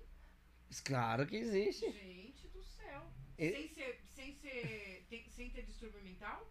Porque Caramba. a questão entre o bem e o mal é relativo. Jesus. Né? Agora, alguns vão estar numa questão muito fora da, do que a gente diz, lembra? Da realidade, né? Mesmo estando um pouco fora da realidade. Mas, por exemplo, no Brasil, há uns dois, três anos atrás, é, fizeram uma reportagem numa tribo de índios que crianças com deficiência eram enterradas vivas. É. Lembra dessa reportagem? Lembro, lembro. Né? Como que você vai dizer para eles que isso é mal? Né? Eles não têm consciência, é porque é cultural, né? É. Ali a gente, quando fala da, da parte ali da Rússia, ali a gente tá falando de países como Líbia, Palestina, que sempre estão em guerra. É. Assim, como que você vai dizer para eles que não? Né? Isso não quer dizer que a gente tem que concordar. Eu sei que tem vários critérios, mas é, não seria suficiente para dizer, ah, ele é um psicopata, é não. Porque tem a, a, a, questão da ideologia, uhum. ideia, né? As crianças tudo com rifle, mano. E matando o pessoal, porque uhum. na ideia dele, eu tô salvando o meu país. Sim. Ah lá, e não sei o que, né? então pra ele é bom pra caramba, né? Aquela é. coisa que tinha. E que vai pro céu é. com as não sei quantas virgens lá, 60 virgens, então. né? Porque nada, lembra, nada no mundo é existe. Existe você. Agora, lógico, tem essas influências culturais que a gente está dizendo. Então, tudo isso interfere no processo de ideias que se tem do mundo. Nossa. Doutor, por que, que você fez psicologia? Porque eu fiz psicologia. É, por que, que você. Olha, eu acho que eu me cansei das indústrias. Né? Porque antes de da psicologia, eu testei outras coisas também. Né? Eu acho que como todo moleque ali que nasce numa periferia e, e, e não tem muito conhecimento sobre orientações vocacionais, a gente vai testando, né? Vai entrando, sendo introduzido no mercado de trabalho. Uhum. Começa ali de chão de fábrica mesmo, né? Ajudante geral. E foi aonde eu comecei. Né? E aí quando você vê que o salário é bem baixo, você carrega muito peso, e você fala, ah, cara, preciso mudar, né? E aí eu lembro até o primeiro curso que eu fiz, foi operador de empilhadeira. Né? E aí de operador de empilhadeira, né? É, acabei sendo, depois de um tempo, desligado da empresa que eu trabalhava, que era temporária, e já tinha ingressado aí para fazer desenho mecânico. E aí consegui entrar numa outra empresa, que era maior, já era uma multinacional. E trabalhei de 2005 até 2008 nessa indústria. Né, que foi meu tempo maior aí dentro de uma indústria mesmo. Aí trabalhei como operador de empilhadeira, operador de máquinas, sempre registrado ali como ajudante geral, né? Mas fazendo ali vários. Até então você não, não, não sabia o que queria fazer. E, e, e, por influência familiar, assim, meu pai falava, ah, faz ferramentaria, porque assim, é o que ele conhece, Isso que dá dinheiro, né? ah, vamos fazer é. ferramentaria. Né? E aí conhecendo pessoas dentro da indústria, fala, olha, se você for fazer, faz para moldes plásticos, porque é a área que está em alta. Então, naturalmente já estava pesquisando ali para fazer engenharia. Entendi. Né? Mas não sei se era o que eu queria, porque me sufocava ter que ficar ali dentro da indústria, né? Talvez eu não tinha tanta habilidade para isso, né? Muitas coisas me incomodam, sabe? E principalmente as relações humanas, o jeito que um grita, o jeito que fala, cara, não precisa de tudo isso, né? E nesse mesmo período ali, eu já tinha um interesse muito grande por filosofia. Então, a, a ideia inicial ali era iniciar é, uma faculdade em filosofia. Então, já vi que eu não ia fazer mesmo a parte mecânica tal. Nessa época eu era coordenador, né, da de grupos jovens, né? Quando falava do Padre Clériston ali, né? O grupo da juventude ali da, da paróquia, eu já era líder ali. Você é católico? sou católico já era líder ali. Nossa. Né? E cheguei a, ser, a, assumir grupos de jovens, inclusive foi onde eu conheci minha esposa. Oh. né? Em retiros. né? Que o retiro que eu Fiz teatro, ela estava fazendo retiro. No retiro. Então, é, nesse processo aí, é, comecei então a ter contato com, é, com linhas de pensamento. E aí foi onde eu optei em fazer psicologia. Porque pensei, bom, filosofia eu vou fazer o quê? Né? Vou ter que dar aula em escola. Não sei se eu quero dar aula, porque eu não, não gosto muito ali daquela rotina de, de lecionar. Uhum. Né? Então, tem que ir para um lugar onde tem escolas de pensamento. Aí a psicologia, quando eu entrei, cada vez mais me encantei e é uma coisa que eu devoro mesmo. Né? Psicologia, eu falei, é aqui. E uma curiosidade, lembra que ele falou, quando a gente foi lá no consultório, ele falou sobre os livros? É, você lê quantos é livros por semana? Olha, eu tenho, eu faço maratonas, né? E eu confesso que vacalhei duas semanas aí, viu? Vacalhei, mas a gente tá fazendo obras. Duas semanas, ô oh, rapaz. É, a gente vacalhou, não. inteiro li um livro, Meu Pequeno Príncipe já era. Eu fui obrigada a ler Admirável Mundo Novo. Já era, não nada. Mas, mas a, a, regra ela é você tem que se atualizar né, na profissão. Então a gente também atende vários públicos e também faço supervisão. E, então você acaba tendo que ter um determinado conhecimento se você quer manter um determinado padrão. Porque se você. O que você vai dizer, o outro já sabe, então talvez você não agregue tanto ali, uhum. né? Claro que a escuta terapêutica, dependendo do sofrimento, ela funciona, mas quando é para supervisionar, às vezes, fazer outros tipos de, é, de direcionamentos, já não, talvez não, não funcione tanto. Porque você tem que vender outras ideias. Aí cabe sim devorar um monte de, de livros aí, né? E não só isso. Né? Por trás também do psicólogo, é, tem a empresa, né? Que é. é a própria empresa, inclusive com outros profissionais. Então tem que empresariar. Então tem que estar atento, por exemplo, a legislações, tem que estar atento às resoluções do próprio CRP, do CFP e outras diretrizes. Que muitas vezes quem está ali atendendo todo dia, atendendo, atendendo, não vai, não consegue acompanhar todo, todo esse processo. Então tem que ler um artigo, tem que ler um livro, tem que. E aí você tem Sempre que começar a ler. é, atualizando, Tem né? que se atualizar. Inclusive, ah, mudou a diretriz, eu tenho que passar, repassar isso para a empresa, né? Para todos os outros psicólogos, para nutricionista. Mudou a resolução. É assim, olha, vai, os laudos agora é diferente, né? Caso ocorra isso, tem que passar as diretrizes. Porque se eles também emitem um documento fora de um, de um padrão, né? Que se, se entenderia que é um padrão ético, vai prejudicar a própria empresa. Então vai ver que o trabalho ele é bem, bem árduo, tem que se esforçar, né? E na tecnologia, assim, vira e mexe, as pessoas têm que se atualizar. E o psicólogo, como que vocês se atualizam? Lendo livro, mas é livro é, não atual? Como, como assim? Aparece doenças novas, assim, psíquica, é, psíquica, né? Se Isso. fala. Existe isso daí?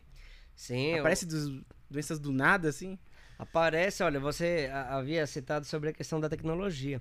Existe biofeedback, existe, por exemplo, eu mesmo uso plataformas com aplicativos que ajudam a fazer controle de emoções, né, com emojis e tudo isso. É? Então, por exemplo, eu tenho regrinhas lá. Ah, a pessoa ela tem uma dificuldade por ser ansiosa, porque está tendo uma crise de pânico. Então, na crise de pânico, existe um esquema né, da, da psicologia cognitiva comportamental, que é isso daí. Primeiro, né, tá tendo problema, avaliar né, as suas ideias, fazer uma avaliação daquilo que você está pensando, para depois você alterar a resposta do pensamento, do comportamento.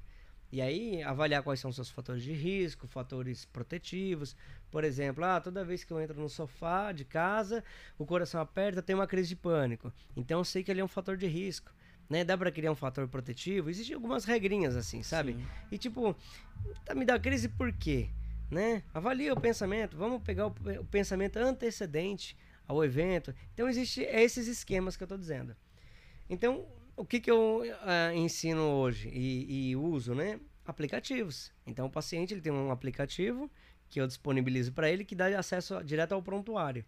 Ah, tô tendo a crise. Então, ele vai abrir o aplicativo lá, né? Qual é o pensamento antecedente? Ou o que, que eu estava fazendo antes? Ah, eu estava na cozinha, bebi água e sentei no sofá. Qual é o pensamento recorrente agora? Ah, eu pensei que o mundo ia acabar e que eu ia morrer de coronavírus. Ele vai colocar os esqueminhas de pensamento, né? Essas ideias é real ou eu só tô realmente de- tendo um delírio ali, um colapso mental? Ah, não, não é real, né? Isso não, não é real. Até pode ser que aconteça assim, mas o pode ser achismo, então, então eu desconsidero. Então calma, né? Vai anotando lá. E aí qual é agora a resposta? Eu vou tentar, sei lá, fazer a, a manobra de- respiratória. Aí pode fazer. Ah, não tá passando. Então levanta, né? Aí a gente vai mudar, sair do fator de risco, que é o sofá ah, naquele lugar. Então, o fator protetivo é, ah, eu vou ligar para um amigo, vou trocar ideia aleatória, vou falar sobre o ensaio da banda, vou aí naquele momento que eu ligo, que começo a falar com alguém, aí eu naturalmente eu esqueço. E eu vou ver que esse surto mental, ele demora aí no máximo aí 15 minutos. Então, se eu conseguir fazer uma manobra nesse período, ele passa. Nossa, E é tudo por aplicativo. E quando ele vai fazendo isso, legal porque toda vez que ele vai fazendo e vai colocando, também vai registrando no prontuário dele. Então, quando ele chegar na outra semana, eu já tenho um Já tá gráfico. tudo. já tenho um gráfico montado. Se ele passou melhor os dias, se ele passou pior.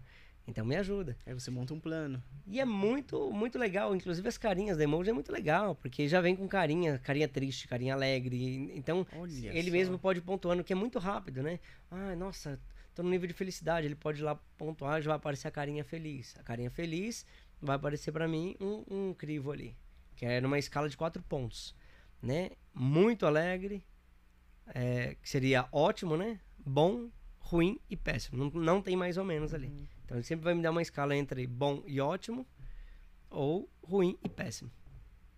Aí, esse é um- uma das coisas que eu uso, mas existe vários outros. Por exemplo, atendimento online, é, tem interação de jogos com crianças, né? O que se faria ali no setting terapêutico com jogos dá para fazer é, atendimento online. No atendimento online, por exemplo, eu tenho Inclusive xadrez, dá pra ir jogando xadrez enquanto atende. Tem umas coisas muito bacanas. Né? Dá pra usar cartas, por exemplo, eu quero fazer um treino de ver como que essa pessoa ela tá ali no nível de concentração. Dá para jogar cartas, sabe aquelas cartinhas que vira? Memória, né? É, jogo de memória. Então você vai lá, faz, mostra, escolhe e um vai interagindo com o outro. Essa é uma das coisas. Nossa, no biofeedback também existe aparelhos com emojis também que o cara tá aqui e antes de ter uma crise, o aparelhinho vai mostrar para ele que ele vai ter uma crise. Por quê? Já teve alteração de batimentos cardíacos que ele não percebeu, Nossa. teve alteração de hormônios e o aplicativo consegue, no caso uma pulseirinha, consegue identificar isso daí. E aí consegue avisar ele antes de ter crise. Então, Avisando ele antes, aí ele pode tomar alguma precaução é, para não. Sabendo que eu vou ter um colapso, eu já faço meu fator protetivo antes. Já ligo para alguém, já. Entende? Nossa, meu, que louco! Isso que eu chamo de tecnologia a favor da, do, do ser humano, né? Agora, é, e um trabalho de um hipnólogo? O que, que você acha de um trabalho dele para que seja questão de tratamento? Hipnoterapeuta, no caso. É, hipnoterapeuta. Uhum. Porque a gente ouviu já de uhum. hipnólogo e ele falou assim, ó. Psicologia meio que demora, mas hipnólogo já vai direto e já arranca tudo. né? O que, que você acha disso? Olha, eu não, não, não vou colocar minha opinião explícita, né? mas, assim, é, eu acho que todo tipo de, de procedimento ele tem um grupo específico que se identifica, né? Eu não sei se existe alguma coisa que realmente chega e tira, né? Isso eu não sei, porque aí estaria indo contra ciências, né? A ciência não é isso. Toda ciência ela, ela é processo. Então tem casos que funcionam, tem casos que não funcionam. A hipnose, né, começa ali com a ideia de Charcot, depois Freud, ele começa a trabalhar a ideia da hipnose e aí estoura, né, com principalmente tem até um. Entretenimento. É, tem, tem, tem, até um filme lá, chama Além das Almas, né? Freud Sim. Além das Almas. Mas aí ele, ele estoura com todas essa, essas ideias que ele tem. É, psique, né? Só um adendo aí, psique significa alma. alma. É, né? Legal isso aí. Então é um estudo da alma. Aí ele começa com a hipnose, ele consegue fazer a regressão, consegue ter bons resultados. É, a gente tá falando isso numa época onde o mundo ele era um pouco mais lento, mais desacelerado. Por isso que o behaviorismo ele ganhou uma, uma força muito grande, porque é uma psicologia mais americanizada, né? Ali do, começa com o Burr e o Frederick Skinner, já entra na época do industrialismo depois, aí vem a terapia cognitiva comportamental, que inclusive hoje para respostas de ansiedade, depressão, ela é uma das mais recomendadas por ser mais mecanicista mesmo. Tudo isso que eu te falei é mecânico, pode ver. O cara tá com crise, avaliou, saiu, se retirou, se movimentou, ligou. Sim. Então ele tá criando estratégias, né, para lidar com as limitações que ele tem. A hipnose ou a psicanálise, se for a hipnose da psicanálise, é entendido que ela é bem mais lenta do que a terapia cognitiva. Só que tem pessoas para cada público. Todo mundo que vai passar com um psicólogo, terapeuta cognitivo comportamental vai ter sucesso? Não. Às vezes ele nem se identifica. Né? Então ele tem que mudar, ou com outro psicólogo da mesma abordagem, ou buscar outros. Ah, ele vai com a psicanálise. Alguns vão se identificar, até gosta, porque deita no divã, tem toda aquela ideia é, mentalista, né? Que trabalha símbolos e, e, e outros fatores que ele se identifica. Agora eu não sei se existe alguma coisa correta que chegaria e arrancaria. Né? Eu acho que o cara deve ser muito bom, né? Eu não sei quem te falou isso, mas deve ser muito bom. Porque quando alguém perguntaria para qualquer outro cientista e falasse, olha, impossível. É, dá para fazer isso? Ele vai a primeira coisa que ele vai dizer é o seguinte, olha, primeiro eu preciso fazer um diagnóstico. Né? Não sei se dá. Tem pessoas que dá. Eu conheço, por exemplo, pessoas que são é, trabalham com hipnose, são psicanalistas, e levam muito a sério isso, uhum. mesmo mesmo critério. Olha, Precisa primeiro um diagnóstico, aí eu te falo se dá para fazer regressão, se não dá. A palavra aí de hipnose, né, é, tem uma outra palavra para isso, né, que inclusive o existencialismo, a visão existencialista sobre a hipnose, ela chama de autossugestão. Né? É uma autossugestão. A pessoa ela tem é, algumas aberturas ali no processo do pensamento e ele vai sugerindo ideias, né? Mas aí pela fé, pelo, pelo que acredita naquele momento, você é induzido, Uhum. né? E você consegue então atingir alguns estágios, que ele vai dizer aí do estágio da inconsciência, né? Mas é um processo então de autossugestão. Funciona com todo mundo? Não sei, né? É, não sei se eu sou muito crente a isso. Né? Se eu já sou cético, pro- provavelmente já não funcionaria. Agora, se acredita, funciona. Mas isso não é só para hipnose. Se o cara sentar no meu sofá e não acreditar em mim, também não funciona. Então você vê que tem que ter um processo de acreditar. De acreditar. Por isso que tem que ter diagnóstico.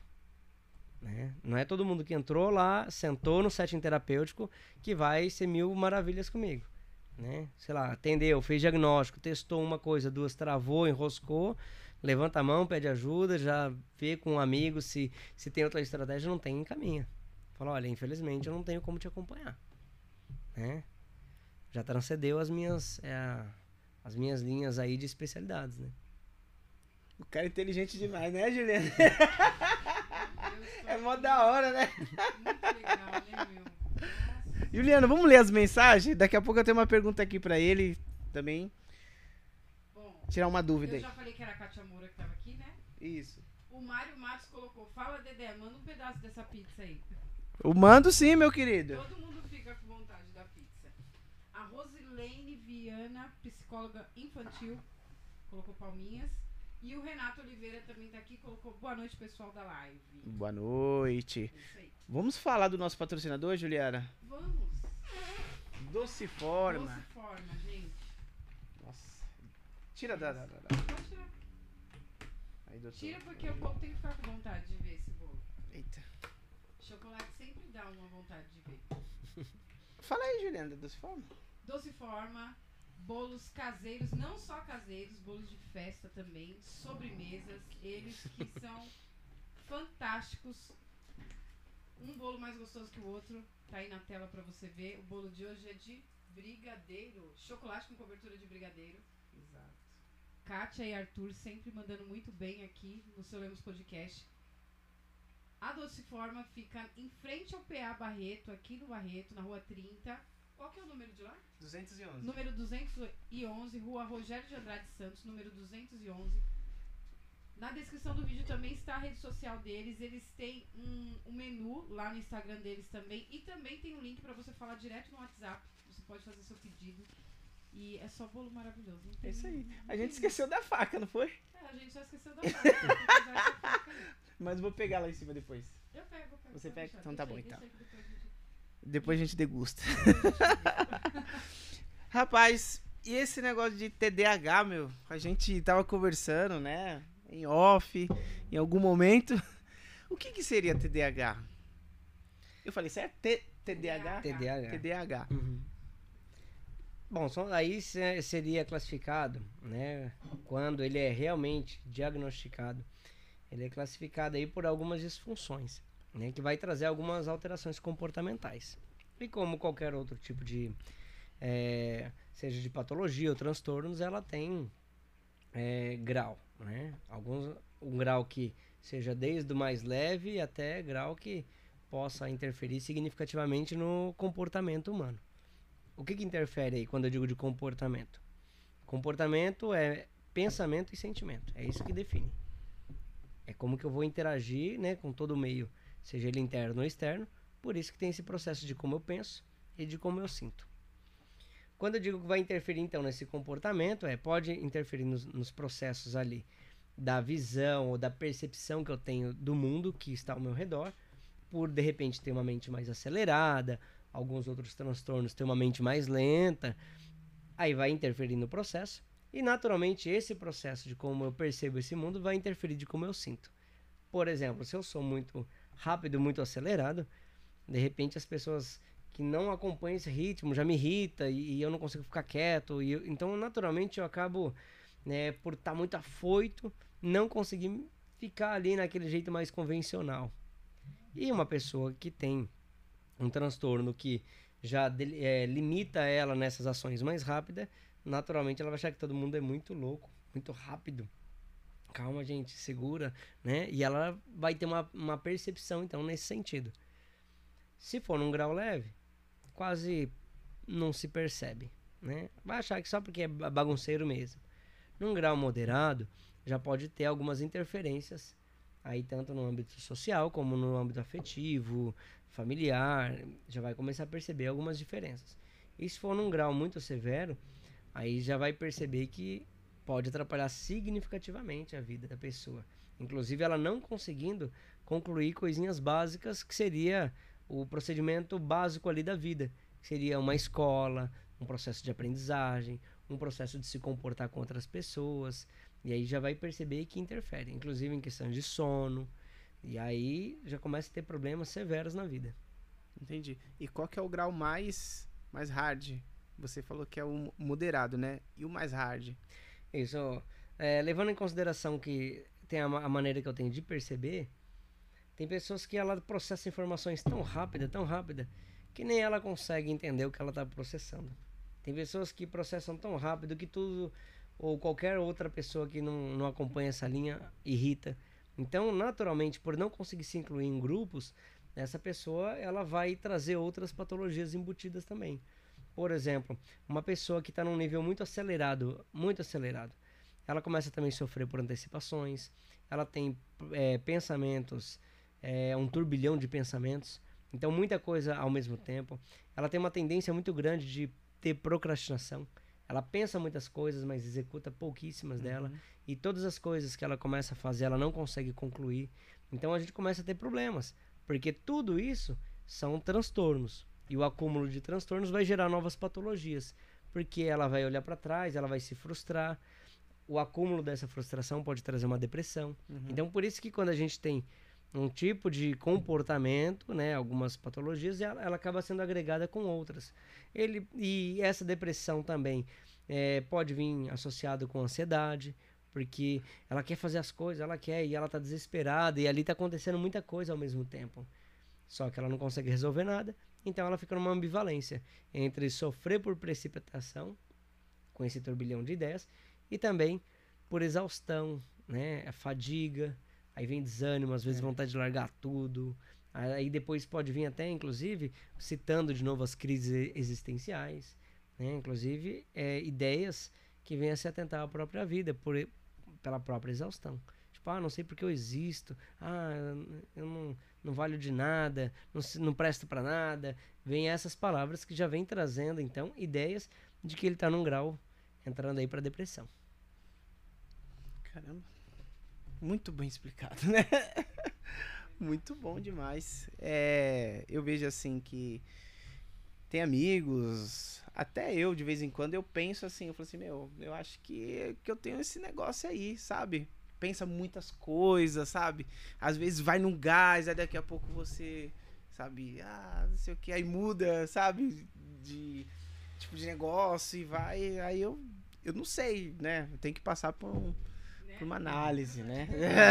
aí você poderia fazer a sua hipnose e resgatar, né? Resgatar, resgatar, né? Questões lá, né? É, da, da, da inconsciência, coisas da sua infância ou poderia passar com comportamentalista, né? Que provavelmente a primeira coisa que ele vai tentar avaliar são as potencialidades, né?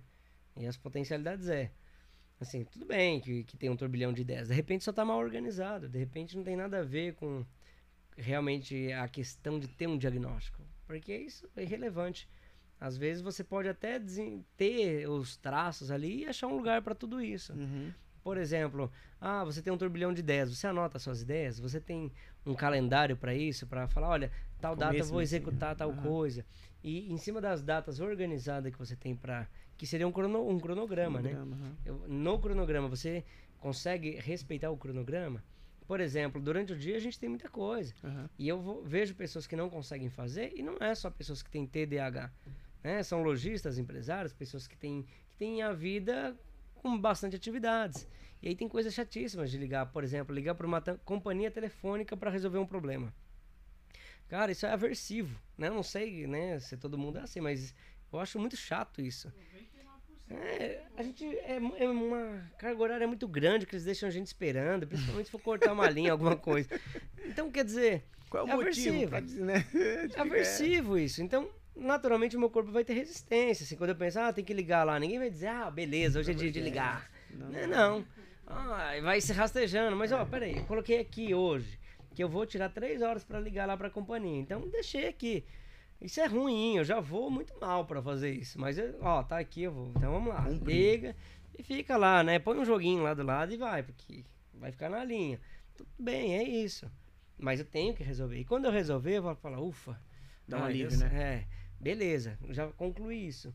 Então, se todo dia eu tiver esse cronograma, eu consigo então respeitar pelo menos as coisas essenciais. Porque senão eu vou me perdendo mesmo. Aí depois, se eu não faço, aí amanhã tem uma outra coisa, tem que ir no banco e tal, e eu vou me sufocando, vou dizer, caramba, não fiz não nada e tal. E aí o pensamento de tanta coisa mal resolvida me sufoca, me deixa exausto, aí eu não consigo fazer nada mesmo. Quer saber? Eu vou me empanturrar de bolo. É isso que acontece. né? Desiste, né? é. né? Desiste. Ah, meu, ah, eu não nasci para isso, né? É, aí vem. É... Aí, a palavra aí é desresponsabilidade. E por que desresponsabilidade, não irresponsabilidade? Porque a desresponsabilidade é quando eu estou me retirando. A irresponsabilidade não tem, né? Mas a des tem. Então tem, mas não quer. Aí tá se desresponsabilizando. Que top, meu. Tem, tem, mensagem aqui da Kátia, do Cabo Moura. Ela colocou aqui: poderia abordar um pouco de transtorno bipolar e algumas causas que podem desenvolver essa situação de fat e fatores de prevenção? Uma pessoa que desenvolve transtorno bipolar pode ter em algum momento a vida, em algum momento da vida, deixar de ser bipolar? Eu vou, vou dizer o que a gente estava falando lá atrás sobre a, a questão do ser, né? Eu sou aquilo que eu estou sendo, né? Ao passo que eu posso vir a ser qualquer outra coisa. A questão do ser bipolar, eu entendo que existem questões neurológicas. Mas se eu conseguir chegar num determinado nível de consciência, que eu sei que isso acontece e consigo fazer as preventivas, inclusive avaliando fatores de risco e poder desenvolver fatores protetivos, se tornaria praticamente insignificante. Por exemplo, bipolar, ele oscila os estados de humor. Né? Da água para o vinho. Ele está sorrindo, daqui a pouco ele está o mundo tá se acabando. Né? Mas se eu entender que essa depressão essa baixa é nada mais do que simplesmente só o estado da bipolaridade, tudo bem. Né? Tudo bem. Eu não preciso fazer cara feia para as pessoas, não preciso é, me queixar do mundo porque ele não presta, porque eu sei que não tem nada a ver. Eu preciso ter a consciência de que eu estou muito mal, mas esse muito mal não está ligado a nenhum objeto fora de mim. É só como que o meu corpo funciona. Se eu conseguir aceitar isso, Aceitar que dói mesmo, dói, é horrível, e aquela sensação de angústia, mas é assim mesmo e tá tudo bem. Aquele mundo preto e branco, cinza que eu vejo, aquela não tem nada a ver com as coisas. Então eu digo que essa pessoa tá resiliente. Agora, se ela não consegue, então ela vai precisar de coadjuvantes. Aí é os efeitos medicamentosos. Aí ela precisa sim, que na maioria, na maior parte dos casos, precisa sim de remédio. E o remédio são estabilizadores de humor. Vai tentar diminuir o crivo ali entre a alegria que sobe muito e a tristeza que desce muito. Então ele vai Deixa tentar deixar mais uh, o que a gente chamaria de homeostático. Né? Homeostático deriva da palavra homo, né? que é igual, estático. Né? Então é um ponto e é como um pêndulo assim, né? Tic-tac, tic-tac. Né? Se o relógio ele perde o compasso, o atraso adianta a hora. O bipolar ele está todo atrasado ou todo adiantado ali, né? Fica oscilando. Então ele tem que ter um ponto e uma homeostase, né? Entre alegria e tristeza. Se ele é descompassado, mas ele consegue ter consciência, e eu quero explicar a palavra consciência. Consciência, junção de duas palavras, com contigo, mais ciência. Então, consciência é só pode ser consciência quando estar comigo métodos não é porque eu, ah, eu sei já, beleza. Mas se você não tem método nenhum, não pode ser consciência. Consciência é quando eu tenho a condição de administrar ou de manipular determinada ou determinado conteúdo. Isso é consciência. Então, se eu tenho consciência de, da bipolaridade, ou seja, eu tenho a condição né, de estratégias capazes de manipular aquilo que eu sinto, né, ou de alguma maneira administrar isso, então ela é consciente e você não precisa de remédios e tudo mais. Agora, se eu, eu sinto, eu, já, eu sei tudo sobre isso tal, mas eu não, ainda não consegui atingir essa resiliência para ter essa.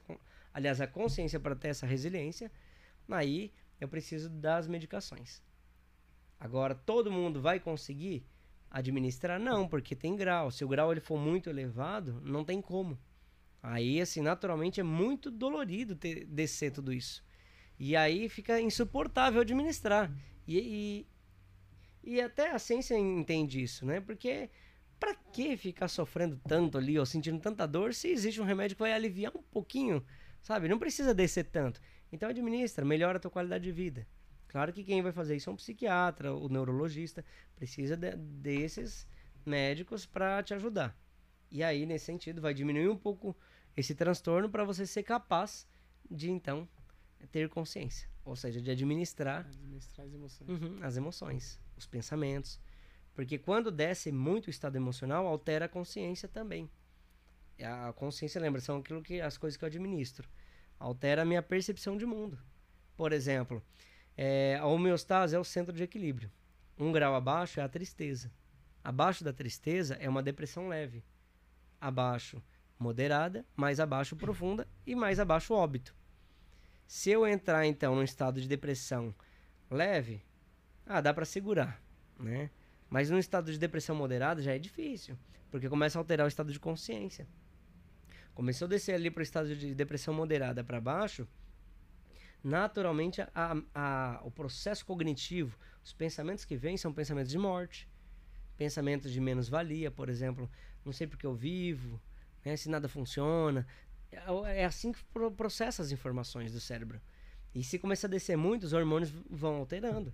Até vir pensamentos mesmo de que de atentado à própria vida. Né? Porque acaba saindo do controle, né? Desceu muito, perco o controle. A medicação ela serve para não deixar descer tanto. E nem para subir muito. Porque aí eu tenho a homeostase, acima a alegria, euforia e óbito. É mais fácil morrer para cima do que para baixo. Assim? Euforia é pra cima, e é? óbito? Como que é você morrer de alegria? Morrer de alegria? É, não, é Seria... Né? Tipo assim, eu tô tão feliz, tão feliz. Adrenalina? Que Será que é o Desmaio vício? E... Adrenalina? Muita adrenalina? Pensa o seguinte, as causas da morte. É, imagina uma, na depressão muito profunda. A pessoa ela quer se matar. Mas ela tá tão depressiva que ela não consegue sequer levantar da cama. Como que ela se mata? Ela não se mata, ela tem o pensamento, mas ela não tem condição, condição. porque ela tá numa exaustão. Ela não se mata. Aí ela tem um start de falar: ah, eu acho que eu vou lá, vou buscar um remédio ali da minha tia ali que que me sobe, né? Sobe o meu ânimo. Aí ela toma o um remédio. Mas ela não tratou a ideia que, que ela tem de óbito. Aí ela toma, ela sobe, vira eufórica. Agora ela tem o pensamento e ela tem a coragem, a força para fazer. Ah. Então ela se mata, né? Esse, esse é o estágio aí da, né, da, da, ambivalência medicamentosa. Mas existe um caso aí que não tem ambivalência, né? Tá na homeostase e ele ficou eufórico. Aí me diz o seguinte: quem bateu o carro por estar tá tirando racha, tava triste, depressivo ou tava eufórico? Eufórico. Quem resolveu pular da ponte porque o amigo desafiou, tava triste ou tava eufórico? Eufórico. Percebe? Que a euforia ela mata por esse sentido, porque você perde um pouco da sanidade e o crivo da realidade. Aí você começa a fazer coisas que uma pessoa na sanidade não faria. Você começa a trazer desafios. A euforia leva, sei lá, a embriaguez de forma compulsiva. Ele nunca usou droga e vai lá pega umas carreiras de cocaína. Porque ele tá eufórico, ele tá achando que tudo é um barato. E então ele perde o senso de realidade. Aí é a hora que ele pode entrar em óbito. Meu Deus, que da hora, que aula hoje, né, meu? Tá Cara, interessante. Bastante aí tem nem o que Nossa, meu. Bom, a gente já tá chegando no final, né? Infelizmente. Infelizmente, infelizmente chegando no final. Porque já, já passaram das horas já. E eles têm uma bebê linda, maravilhosa, de oito meses esperando eles em casa. Exatamente. Bom, para finalizar, a gente sempre faz uma, uma pergunta. Pergunta não. É para você deixar uma mensagem aí pra galera que tá assistindo agora e também que vai assistir depois. Bom, é, a mensagem que eu deixaria hoje Inclusive eu quero usar um, um, um trecho bíblico aqui, né? Já que a gente estava dizendo um pouco sobre a fé, né? É, se eu entendo que o que me adoece são as minhas ideias, Eu preciso então avaliar muito bem aquilo que está sendo pensado. Se a ideia ela não te serve para nada, aprenda a descartar. A primeira coisa é essa. Pensamentos que entram com achismo, negativismo, isso não serve para nada. E, e, mais ainda, né? A psicologia ela vai falar sobre pensamentos mal adaptados. Pensamento mal adaptado é, é interessante porque ele não serve para nada. Ele só serve para te fazer sofrer. Então, se o que você pensa aperta o coração, sufoca, angústia, tá errado, já começou errado. O pensamento ele tem que te salvar, ele tem que servir para você vencer, ele tem que ser capaz de fazer você se adaptar e se dar bem na vida. Se o teu pensamento tá te maltratando, tá errado. Então, muda a forma de pensar. E para aquilo que é muito difícil, aí eu quero fechar então com essa frase. Seja alegre na esperança, paciente na tribulação, persevera e mantenha-se em oração. Rapaz, que maravilha. Doutor, muito obrigado. Deixa suas redes sociais aí pra galera que quiser também se consultar, né? Vocês podem divulgar, assim? Sim, Ah, claro. É porque advogado não pode, né? mas Aí, psicólogo, tem né? Tem que... Ah. Sim, né? Até porque. ah, senão eles não me encontram, né? É verdade. Aí vai que se identificou com a minha linha de atendimento, né? É, o nosso Instagram, né? É arroba espaço Alex Silveira.